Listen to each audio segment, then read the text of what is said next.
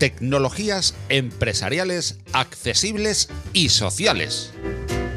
Un espacio dirigido a profesionales sobre accesibilidad tecnológica, clave en la nueva economía, tecnologías accesibles, beneficio social y beneficio económico, accesibilidad y usabilidad TIC, eje de la nueva sociedad digital, tecnologías accesibles, motor de la nueva sociedad digital universal, el motor económico como motor social para un mundo más accesible y usable. Silvia Leal es eh, divulgadora científica, experta en tecnología. Lanzó su propia serie de televisión, La Cuarta Revolución, el año pasado en Radio Televisión Española y ahora se ha pasado a los podcasts, como debe de ser, y ha lanzado su propia serie hace tan solo unos días, llamada Tendencias con Silvia Leal, un Evox Originals disponible ya en el resto de las plataformas. Es una serie de entretenimiento que juega con películas, música y testimonios de mucho interés y que busca ayudar a la sociedad a prepararse para la era post-COVID. Es decir, muestra grandes retos como el de la soledad, el empleo, la educación o el cambio climático y cómo podría ayudarnos la tecnología a enfrentarnos a ellos. Eso sí, siempre desde el rigor y el entretenimiento. Hoy ha querido compartir también un rato de charla con nosotros, hablando de accesibilidad y usabilidad en Más allá de la innovación. Os dejamos ya con esta interesantísima charla de tecnologías empresariales accesibles y sociales, la sección que dirige y presenta Juan Carlos Ramiro.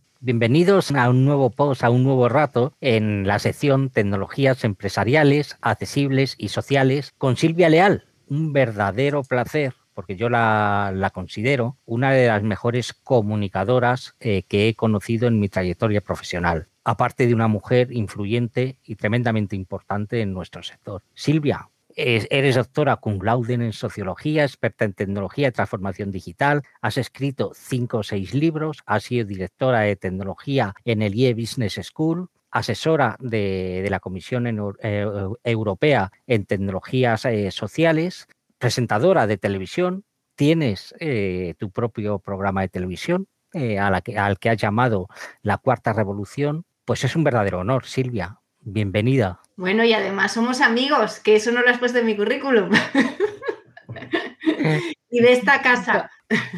Pues o sea, que la que estoy encantada de, estar aquí soy, soy yo. Pues fíjate, te, lo, he comentado antes, Silvia, pero para mí fue una verdadera sorpresa cuando te descubrí en un evento profesional eh, en TPNet y me, me sorprendieron dos cosas. Lo primero, la facilidad y la claridad con la que hablabas y con la que te comunicabas y con la que transmitías todos tus conocimientos y todo tu saber. Y en segundo lugar, que fue a la primera persona que vi en un evento de este tipo que le dabas una importancia a la accesibilidad tecnológica y lo vinculabas con el beneficio económico que debe conllevar para que las empresas siguieran invirtiendo. Y me sorprendió, me sorprendió. Eh, eh, eh, ¿Cómo, por qué, por qué tenías esa inquietud? Pues yo te tengo que decir que no entiendo que las personas no la tengan, porque es que no sé con quién lo comentaba el otro día, pero antes o después todos pasaremos por un momento así, en un momento en el que además se sabe ah. que la esperanza de vida cada vez es más larga, ¿no?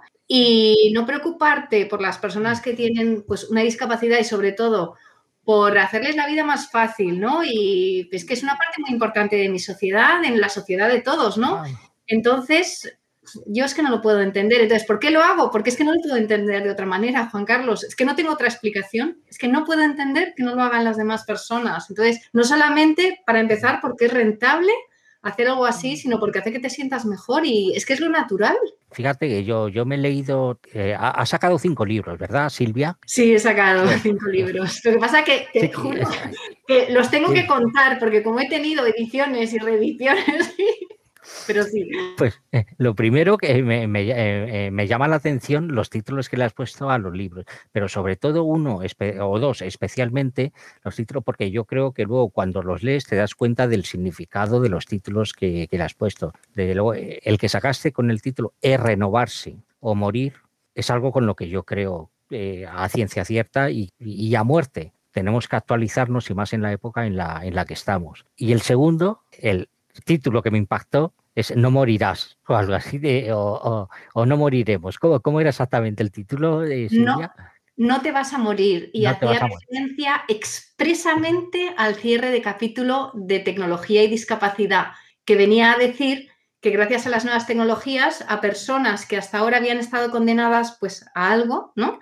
En este caso pues por una enfermedad o por el motivo que sea, hay tantos avances científicos y tecnológicos que ya será más fácil decir eso de no te vas a morir y acababa así el episodio, eh, bueno, el episodio, como estoy clase de podcast, el capítulo. Desgraciadamente hemos pasado un año crítico para socialmente y económicamente a nivel mundial. Además, yo creo que desde hacía un siglo no, no habíamos vivido una circunstancia como esta. Esto ha tenido su parte buena a nivel de tecnología y a nivel de sociedad, que yo creo que se ha producido una inclusión digital acelerada, tremenda. A, nivel doméstico, había muchas personas mayores en nuestras casas, nuestros abuelos, que nunca, habían utilizado la opción de vídeo del WhatsApp, por ejemplo, y ahora yo creo que prácticamente todas la utilizan.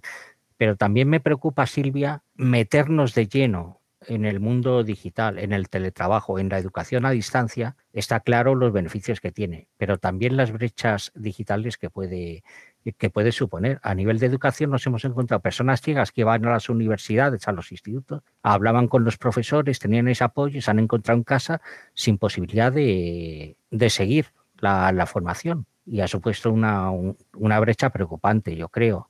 Sí, yo creo que todo ha tenido una parte buena, una mala, ¿no? Y en el caso del primer episodio de Tendencias con Silvia Leal sale Elena, que es una mujer discapacitada que precisamente durante el confinamiento no tenía tecnología porque se acababa de mudar y no tenía el servicio y estuvo 18 días en los que no podía estudiar porque ella lo que quería era estudiar y poder trabajar, pero sobre todo quería dedicar tiempo a estudiar y le resultaba imposible. En este caso era una brecha digital impuesta por una falta de servicio, ¿no? Entonces, yo creo que el problema aquí no es la tecnología, el problema es que tenemos que asegurarnos que todo el mundo tenga el acceso a ella, porque si no, efectivamente, el que está mal estará peor. Y en el caso de los colegios ha sido clarísimo, los niños que no tenían estas herramientas pues sobre todo al principio, porque luego los colegios han sido muy activos, pues lo han resuelto, ¿no? Pero estas personas que, por ejemplo, están en la universidad y no han tenido las herramientas para poder estudiar o seguir el ritmo normal,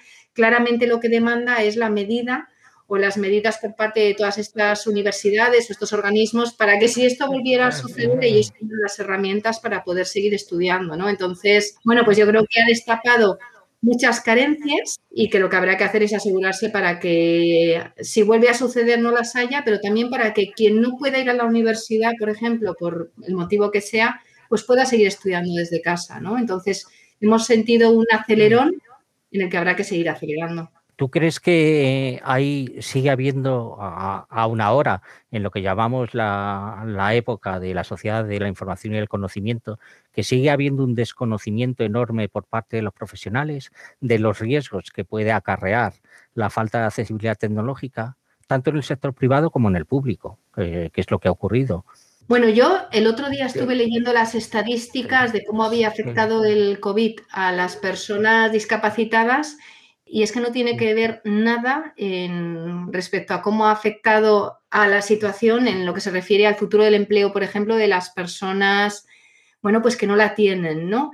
Entonces, yo creo que no somos conscientes de la gravedad del problema porque vemos el nuestro y el nuestro es muy grave, ¿no? El pensar las personas que están ahora mismo en ERTES y demás, vete a hablar del problema de los demás, ¿no? Pero la realidad es que se ha triplicado el, problema para este colectivo, ¿no? Entonces creo que no somos conscientes del problema y que si no incorporamos este talento, lo vamos a pasar muy mal, porque por ejemplo en mundos como el de la ciberseguridad hay verdaderos cracks que son personas con una discapacidad o con discapacidad, hay verdaderos cracks.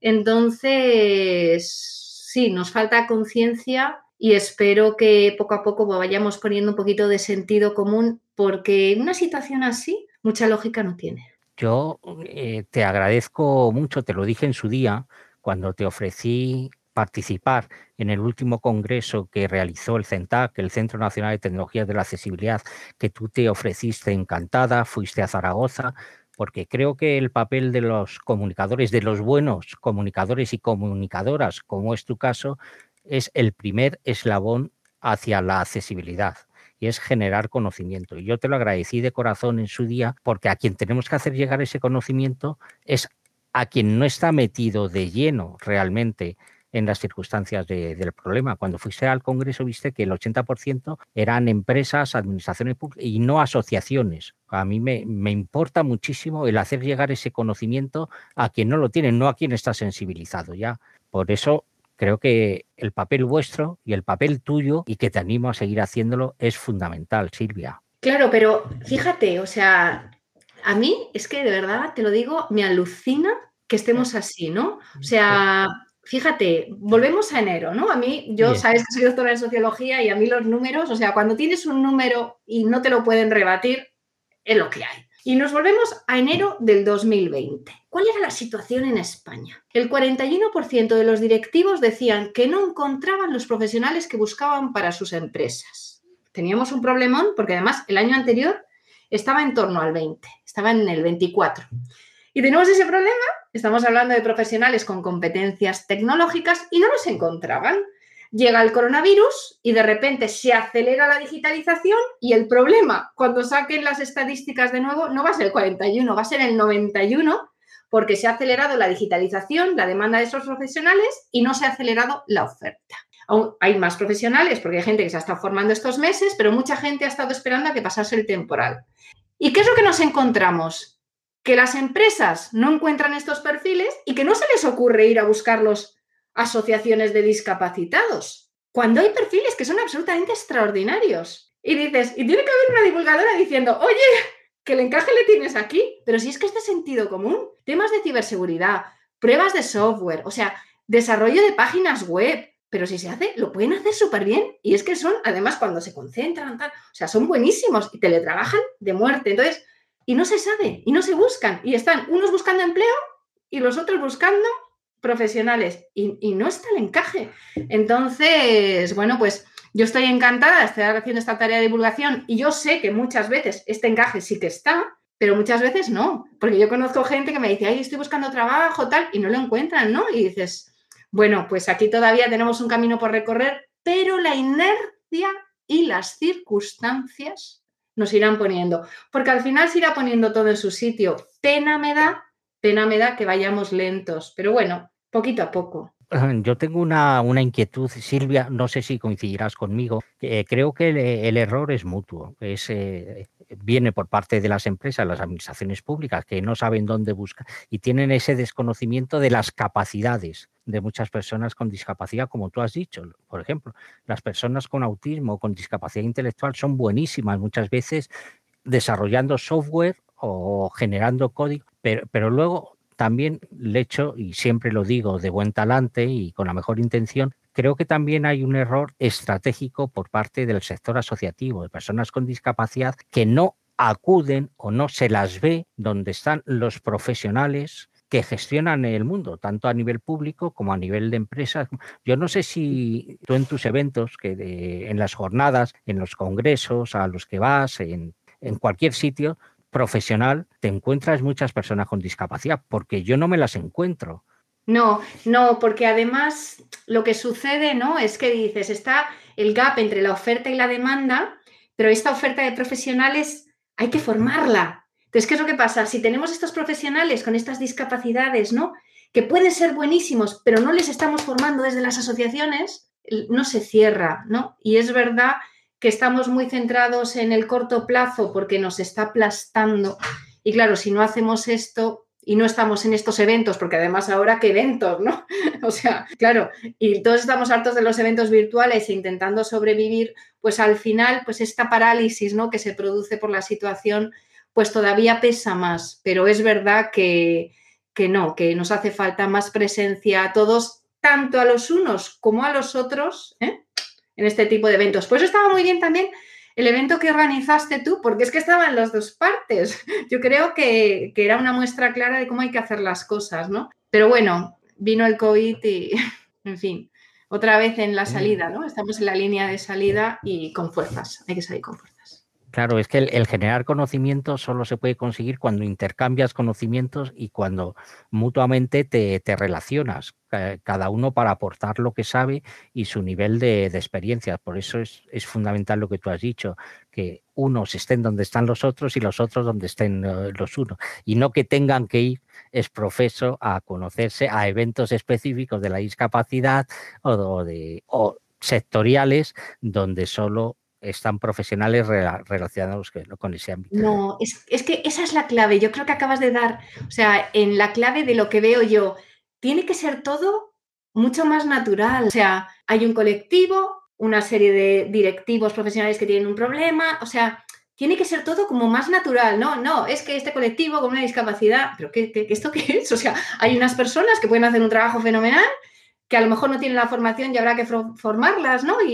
Y todo mucho más natural y más fluido, ¿no? Es como que estuviéramos planificando todo, ¿no? Eh, sí, hay que planificarlo, pero más natural, ¿no? Y no hay que hacerlo por, ay, es un colectivo al que hay que ayudar, evidentemente, hay que ayudarlo, pero es que el que sales ganando eres tú.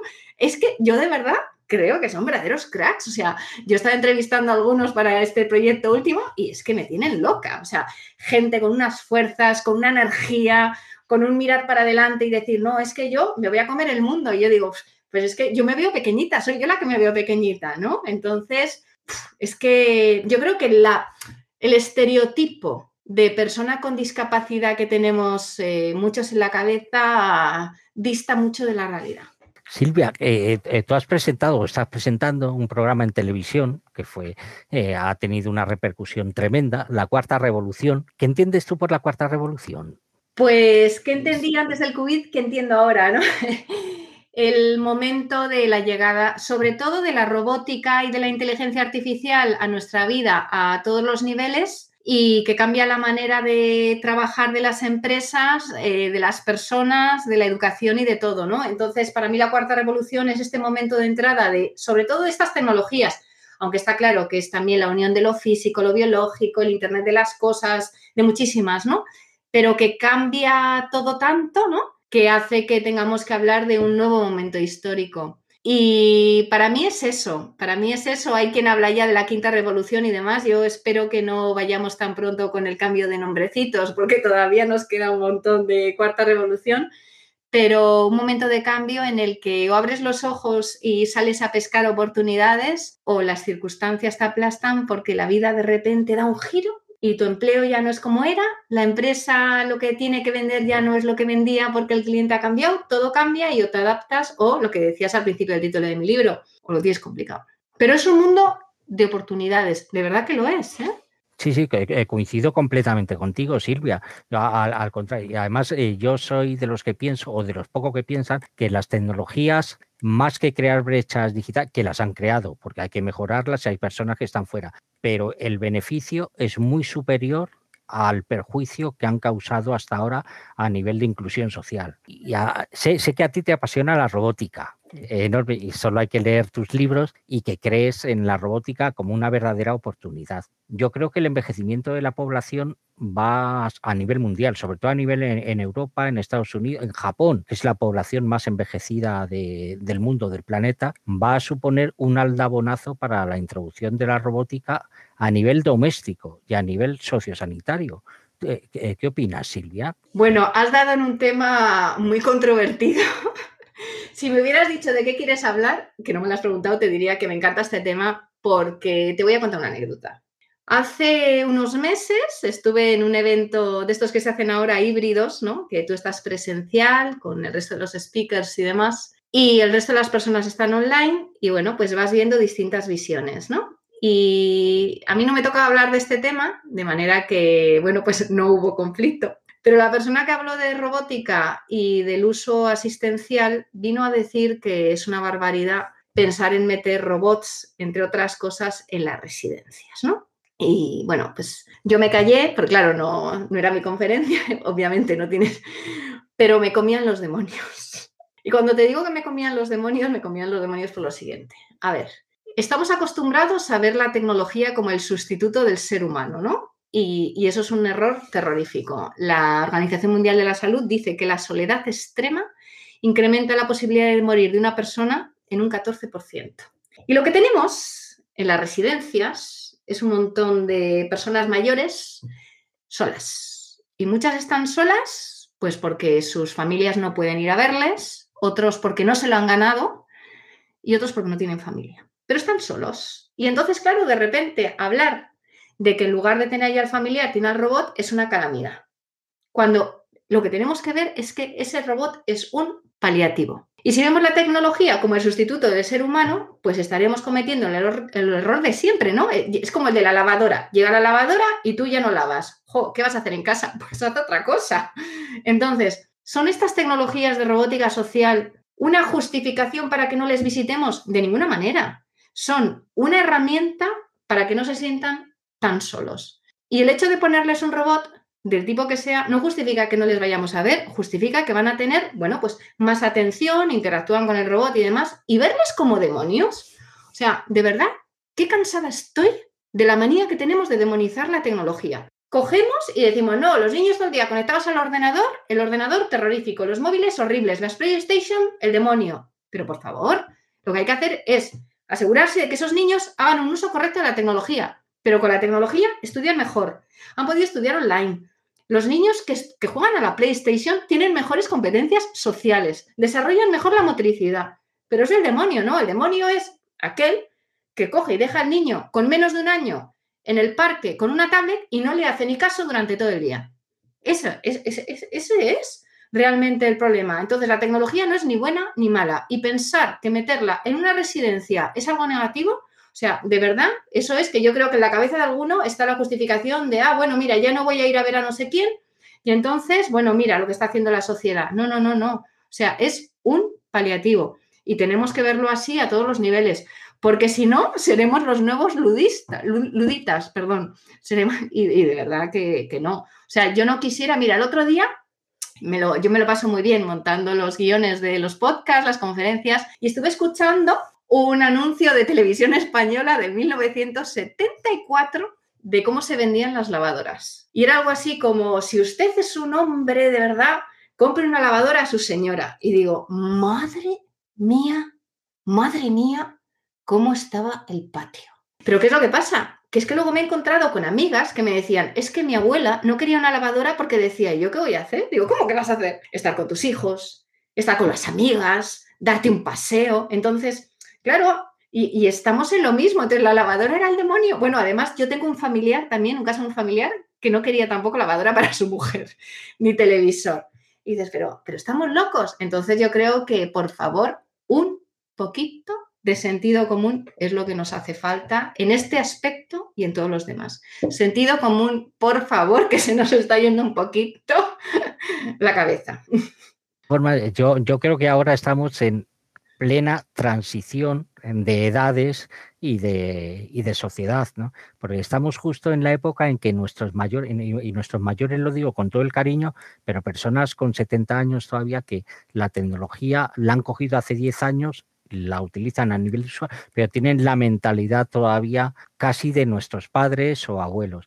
Las nuevas generaciones yo creo que no van a tener ese conflicto de mental y social y de evolutivo filosófico con respecto a las nuevas eh, soluciones, a la robótica, a la inteligencia artificial, al Internet de las Cosas, a la ciberseguridad, al Big Data, porque estamos conviviendo con ellos. Ahora, estamos en la época de una verdadera transición social que estamos pasando de una generación que todavía no es nativa digital, ni mucho menos, son usuarios, pero los jóvenes que tenemos ahora, y jóvenes digo de 30 años, 40 años, ese conflicto filosófico y moral no lo van a tener cuando lleguen a, edades más maduras y van a aceptar la entrada de robótica en su, tanto en su entorno doméstico como residencial eh, y por supuesto en el lúdico, cuando te vayas de viaje, como algo natural. Es que es lo mismo que lo del problema de los datos, ¿no? Ay, que me cojan los datos es terrible. No, lo terrible es que tú los cedas sin saber para qué los van a usar. Y los que se quejan de que les cogen los datos son los que los ceden. Y resulta que dices, pero tú eres consciente de los datos que estás cediendo en Clubhouse, en todas estas aplicaciones, y luego te quejas de que controlan tu privacidad. Hombre, lo que hay que hacer de nuevo es ponerle conciencia, porque lo estás cediendo todo, te estás quejando y resulta que te están manipulando, pero es que los estás cediendo. Entonces, de nuevo, lo que hace falta es debate, conciencia, y estoy totalmente de acuerdo contigo en que se trata de un problema del momento. Ahora mi madre no justificaría ni, vamos, no se imaginaría subidas en la lavadora y bueno, yo, yo es que limito, directamente te lo digo. Y creo que efectivamente es un tema de generaciones. Y pasa lo mismo con los datos, con, con todo, yo creo que con todo. O con la, bueno, ciberseguridad, lo que acaba de pasar en el SEPE. O sea, de verdad que no se veía venir, que nadie veía venir esto, pero si se veía un kilómetro, tanto uso de ordenador personal, todo lo lento que hemos sido, lo mal que, sabes, que se han gestionado todos los temas de ciberseguridad, de privacidad, que no se le presta ninguna atención, que se creen que son cosas de las películas que solo atacan a los bancos ninguna atención de nada. Y, vamos, a mí es que me parece, vamos, o sea, no se veía venir, de verdad que no. O sea, entonces, jo, pues ojalá que sea realmente una cuestión del momento, de conciencia, de sentido común y que no se puede parar, que es lo que tiene sentido y no se puede parar. Claro, eh, eh, tú lo has, lo has, comentado, la tecnología eminentemente social y es buena. Eh, tiene sus fallos y, habrá que mejorarla ahora y mañana, por supuesto, pero tiene muchos más beneficios que, perjuicios, está claro.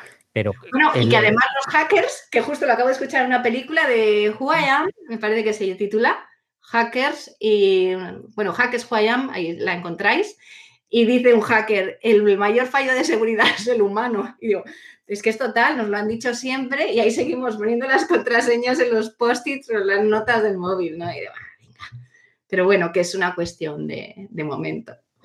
Y ahí, yo creo que aquí los, eh, los poderes públicos eh, tienen una tarea muy pendiente, que es obligar por ley y a nivel mundial de que los riesgos que tú has comentado antes, de, que los riesgos que asume la gente cuando acepta una app, un programa, cuando accede a cualquier entorno digital, los riesgos que, corre para saber, dice, oye, ¿qué me va a pasar? Y ahí es fundamental hacer la información comprensible para todo el mundo, porque no todo el mundo es ingeniero de la NASA, ni ingeniero de telecomunicaciones, ni bioquímico. La, la, mayoría de la gente no tiene esos conocimientos técnicos como para saber los riesgos que está aceptando sin querer cuando pulsa el botoncito de aceptar para instalar cualquier cosa o para acceder a un servicio.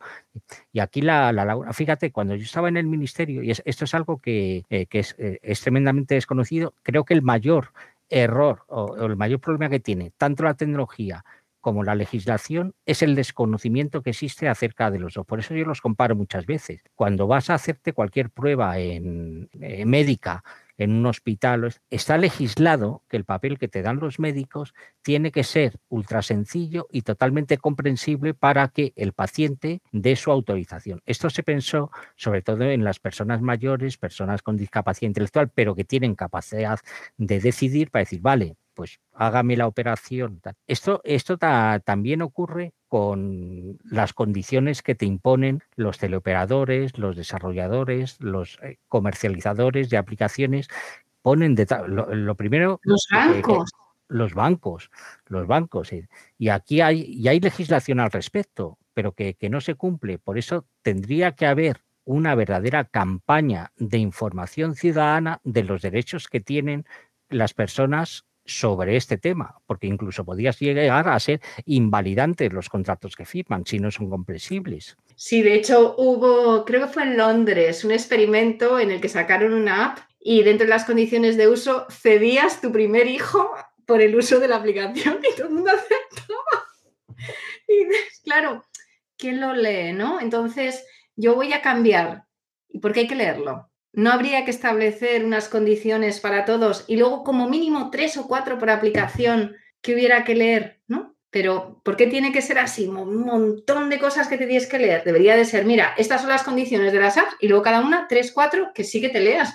Porque también es verdad que si vas a coger una aplicación, pues por ejemplo para el retoque de fotos y te tienes que leer tres hojas de cosas o, o tres pantallazos de cosas, dices, mira, directamente la uso y es que ni yo lo hago, ¿no? Pero yo creo que es que esto habría que cambiarlo. Habría que establecer un estándar y, remarcar antes las, cosas, porque ¿quién no acepta las condiciones de uso de lo que sea? Pero ¿quién no lee? Es que sigue siendo ficticio, sigue siendo algo para que ellos se cubran el, permíteme la expresión, el culo, ¿no? No deja de ser un chantaje digital, porque si no lo aceptas no puedes acceder al, servicio. Y lo, que tú has comentado, eh, elaborar una especie de estandarización en las condiciones de uso, estarías generando usabilidad y, estarías ah, dando la información a la persona en formato y de forma totalmente comprensible. y, además, y si no lo haces así, tu app tendrá algo que no es legal. Y punto. Y, el, que los ciudadanos conocieran sus derechos no significaría también, o no, o no debiera eh, suponer un antes y un después para que las, las compañías, los comercializadores, los fabricantes cambiaran su estrategia de venta para porque si si el ciudadano, el usuario, el consumidor conoce sus derechos, es de suponer que empezarían a interponerse también demandas a trote y moche. De todas maneras, a mí lo que me sorprende es lo viejo que es este discurso y que estamos igual. Porque cuántas veces ¿no? hemos hablado de que cuando algo es gratis, gratis, el producto eres tú, ¿no? Se ha dicho siempre. Si alguien te regala algo y más en la red es porque el producto eres tú, nadie te regala nada, sino. Y, y vamos, yo recuerdo esto en el máster, pues te voy a decir, tenía yo 25 años, me parece no vamos, no te quiero ni contar el tiempo que ha pasado desde entonces, porque me entristezco, pero seguimos igual. Entonces es como el viejo discurso sobre el que no hacemos nada y, y yo creo que quizás ahora que nos estamos digitalizando a esta velocidad ya sea el momento de hacerlo. Pero, y además, ¿sabes lo que pasa? Que yo es que no lo veo tan complicado, pero que no vienen los políticos a preguntarnos ni a ti ni a mí, Juan Carlos, y entonces, si nos preguntasen, pues lo tendríamos más claro, pero están ahí en sus cosas, en sus cosas, en sus cosas, pasan 20 años y esto sigue igual. Pues que pregunten a los ciudadanos, por favor, que pregunten. Eh, quiero compartir una inquietud que contigo, a ver si coincidimos, Silvia, en, en los órganos de dirección de las empresas, antes cada, cada unidad de, dentro de la empresa tomaba sus decisiones por su cuenta y riesgo, el departamento de informática te cogía, te cambiaba los ordenadores y tal, el, el CEO tomaba sus decisiones, luego llegaba el informático y decía esto que si esto no se puede hacer, y luego venía el, los de recursos humanos y dice, pero ¿qué habéis hecho? Si esto no lo puede utilizar la gente, el poner, y en los órganos de decisión ahora se están creando grupos de trabajo multifuncionales de forma que, a nivel de empresas privadas me refiero, de tal forma que quienes tienen que tomar eh, eh, en, los grupos que tienen que tomar eh, las, decisiones, hay un responsable de recursos humanos, hay un responsable técnico, hay un sociólogo, está empezando a haber sociólogos, incluso filósofos en los órganos de, de dirección, es decir, profesionales multifuncionales y multisectoriales, de tal forma que cuando sacas tu producto a la venta o te quieres dirigir al ciudadano, lo, hagas con mayores garantías y de forma mucho más correcta.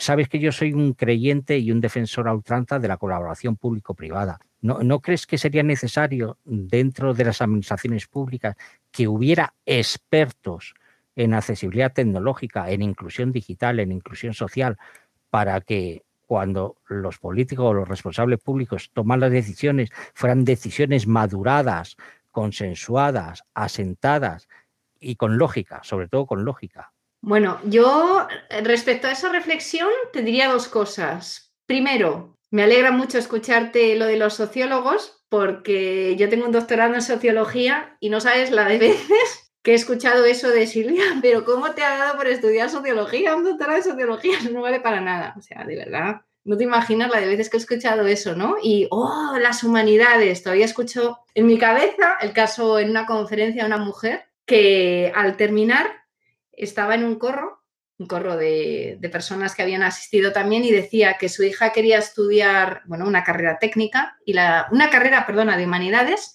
y la había convencido para estudiar un tema de administración de empresas porque ella era una apasionada de las humanidades, pero ¿dónde iba, no? Y creo que era sociología además, con lo cual me tocó la fibra, ¿no? Y decía yo, madre mía, esta señora, o sea, metiéndose en la vida de su hija. A ver, que yo soy la primera que cuando tenga que intervenir, intervendré. Mis hijos todavía son pequeñitos, pero es que que te salga un niño con una pasión es algo absolutamente maravilloso, más en unos tiempos como estos, una pasión por las humanidades. Eso es casi, vamos, de una reencarnación, ¿no? Por hablar de alguna manera que yo no, no creo ni estoy hablando de esos temas, es una manera metafórica de hablar y vas y le quitas la pasión y le metes en algo que se supone que va a tener más trabajo en eso, pero que ni le va ni le viene Digo, mira, yo el tema de las humanidades y los sociólogos, vamos, sociólogos, historia, lo que sea, me escucha, vamos, te escucho y te escucho alegre. Pero respecto al otro, de si debiera haber más colaboración y en concreto este, este tipo de expertos, es que volvemos al principio, yo no entiendo que no lo haya. Y creo que si están hablando de consejos de expertos a cualquier nivel, tiene que haber expertos de esos niveles que lo hayan mamado, que hayan trabajado en eso, que lo estén viviendo. Y, como es lo que dice el sentido común, espero que, pronto deje de ser una queja y algo que, que es un sueño y no una realidad, porque es que no tiene sentido es que no tiene sentido que, esto sea así. Igual que no tiene sentido que no se valoren las humanidades como se merecen en un momento en el que la humanidad, la verdad es que está en un momento muy complicado, pero no por el COVID, sino porque se dice que la siguiente pandemia es la de la locura y la demencia, porque la gente está, está muy tocada. Y además ahora se está alargando todo mucho con la vacuna de, AstraZeneca, los problemas que está teniendo, y más se va a alargar. Y, y no valorar a estos profesionales, ¿no? en un momento así, pues no tiene sentido. Entonces, bueno, pues yo creo que será cuestión de tiempo y que, espero que esto que tú levantas o pones encima de la mesa como algo que debería ser, lo sea pronto, porque por la cuenta que nos trae. Y porque además yo estoy convencida de que en otros sitios no es así. En otros sitios eso ya es una realidad. Y entonces ya o lo haces por inercia o por inercia, y lo acabaremos haciendo así por inercia y sentido común. Silvia, que, eh, con, tu conocimiento profundo y de, además de relaciones y, de, y sobre todo y, a nivel de sociología, aparte de tecnología, de la tecnología y de comunicadora, ¿qué tecnologías a corto plazo, y, es que a corto plazo cuando hablamos de tecnología estamos hablando de muy poquitos años, pero ¿qué, qué tecnologías crees que van a ser más impactantes socialmente y que generen un mayor beneficio? a nivel global de la ciudadanía. Yo te puedo decir que tengo, yo tengo un amigo ciego que están deseando que se aprueben los coches inteligentes para tener su coche y montarse en el coche y poder, igual que yo voy conduciendo, él montarse en su coche y decirle al coche, oye, las personas ciegas están deseando que, lleguen los coches inteligentes, por ejemplo, los coches autónomos. Pero ¿qué tecnologías piensas tú que van a ser más impactantes a corto plazo para lograr un mayor avance en la inclusión social?